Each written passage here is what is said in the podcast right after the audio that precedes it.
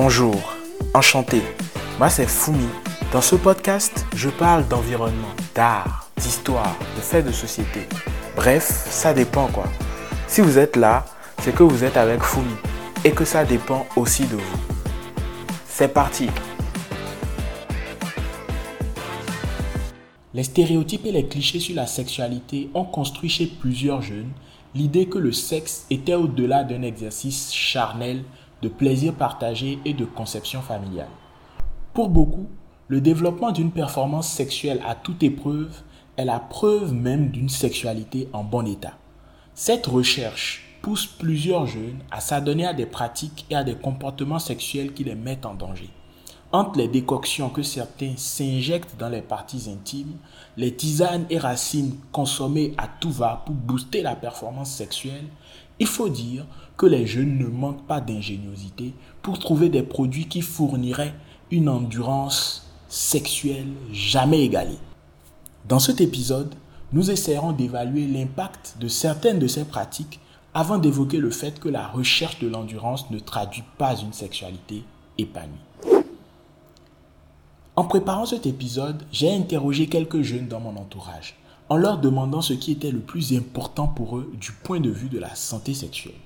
La réponse qui m'est le plus souvent revenue est l'endurance. Elle est quasiment systématique chez les jeunes hommes, pendant que les jeunes femmes évoquent plutôt la jouissance qui, selon plusieurs d'entre elles, reste aussi liée à l'endurance de leur partenaire. Il est clair que ces réponses traduisent d'évidentes lacunes en éducation sexuelle puisque de nombreuses études prouvent que la jouissance et le plaisir sexuel ne se mesurent qu'à l'aune de chacun des partenaires concernés. Une ou deux minutes peuvent satisfaire Fanta, pendant que Lydie et Joseph préfèrent des exercices d'apnée sexuelle. J'ai même entendu parler d'une chirurgie esthétique qui permet de retirer des côtes. Vous avez bien entendu, retirer des côtes.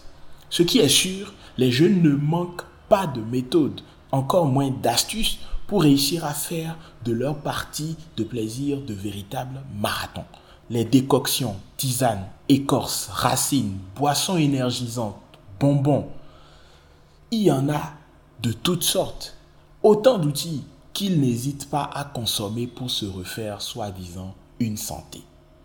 Si ce n'est pas l'endurance le problème, c'est la taille ou encore l'épaisseur des astuces pour rétrécir ou agrandir les appareils génitaux, pilules sur les réseaux sociaux à grands coups de pub, induisant ainsi des millions de jeunes en erreur et en remettant en cause leur santé sexuelle et reproductive. N'est-ce pas là d'ailleurs l'erreur? Les réseaux sociaux, Internet, où de nombreux jeunes découvrent ces astuces, ces outils qui leur promettent une performance sexuelle à toute épreuve. Mais attention, ces pratiques sont bien évidemment dangereuses et risquées pour la santé. La consommation abusive de produits traditionnels ou modernes qui impactent et touchent la performance sexuelle a des conséquences plutôt graves sur la santé sexuelle et reproductive.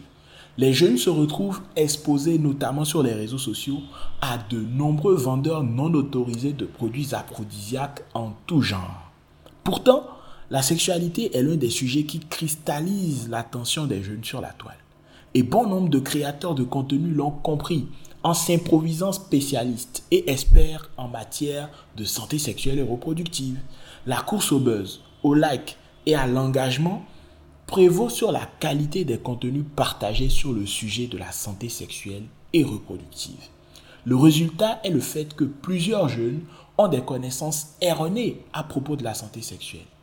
Internet devient malheureusement un espace de désinformation de la jeunesse sur les sujets relatifs à la santé sexuelle et reproductive.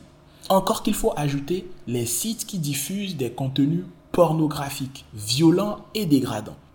Ces contenus créent malheureusement chez les jeunes une vision d'un sexe endurant et guidé par la performance et la violence.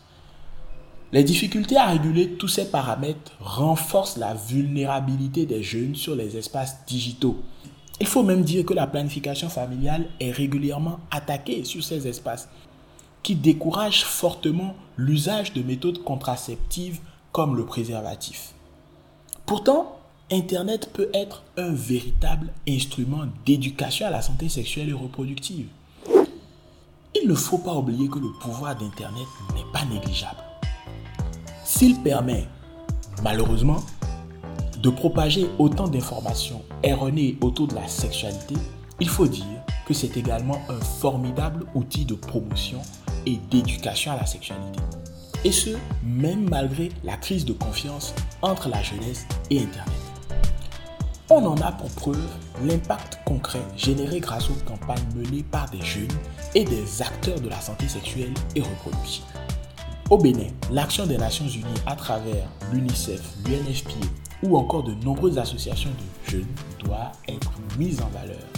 Il faut donc dire que la planification familiale et l'éducation à la santé sexuelle doivent prendre plus de place sur Internet, mais de façon positive. Il faut que les jeunes puissent découvrir, comprendre que la question de l'endurance et de la performance sexuelle n'est pas le point culminant de l'éducation sexuelle et reproductive. Et vous, pensez-vous qu'Internet peut être un espace où les jeunes apprennent à s'épanouir sexuellement sans pour autant être exposés à la désinformation autour des questions de santé sexuelle et reproductive? Nous sommes tout oui. C'était Fumi. À très vite.